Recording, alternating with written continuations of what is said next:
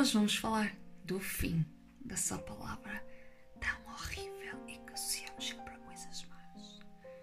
Pois é que temos mesmo a tendência de associar o fim de algo ao falhanço, à derrota, seja de uma série que terminou quando a narrativa estava no ponto, seja o fim de uma relação ou até um despedimento. Porquê?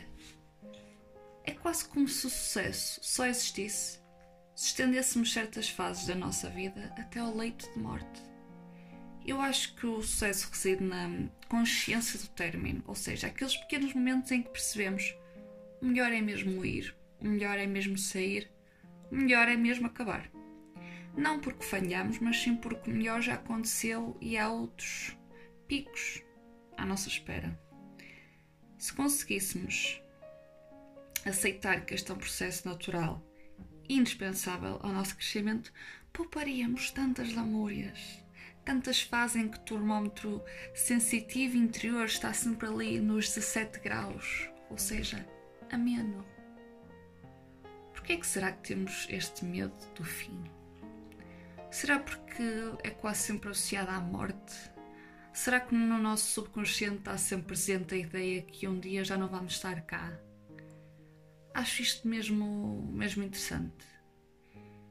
Uh, ai, eu acho isto super interessante. Ouça, ai, quando eu falo do fim, dá-me assim uma vontade de, sei lá, fazer coisas interessantes. Não, mas é uma ideia gira, não é?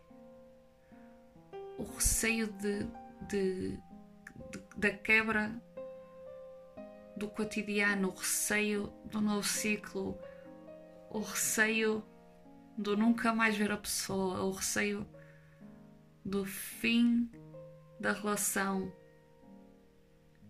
Ou será porque achamos que não merecemos de facto algo melhor e que, e que aquilo é melhor do que nada? Acho que depende muito do momento em que estamos. Como é que está a nossa autoestima? Como é que vemos a nossa relação com os outros, até que ponto é que achamos que merecemos ou não essa relação. No fundo, é demasiado complexo para, para concluirmos alguma coisa. Mas é mais que certo que o fim nunca será um projeto falhado.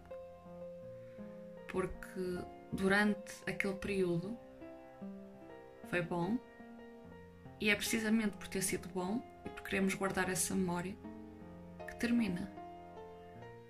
Senão, o cenário mais certo é o oposto.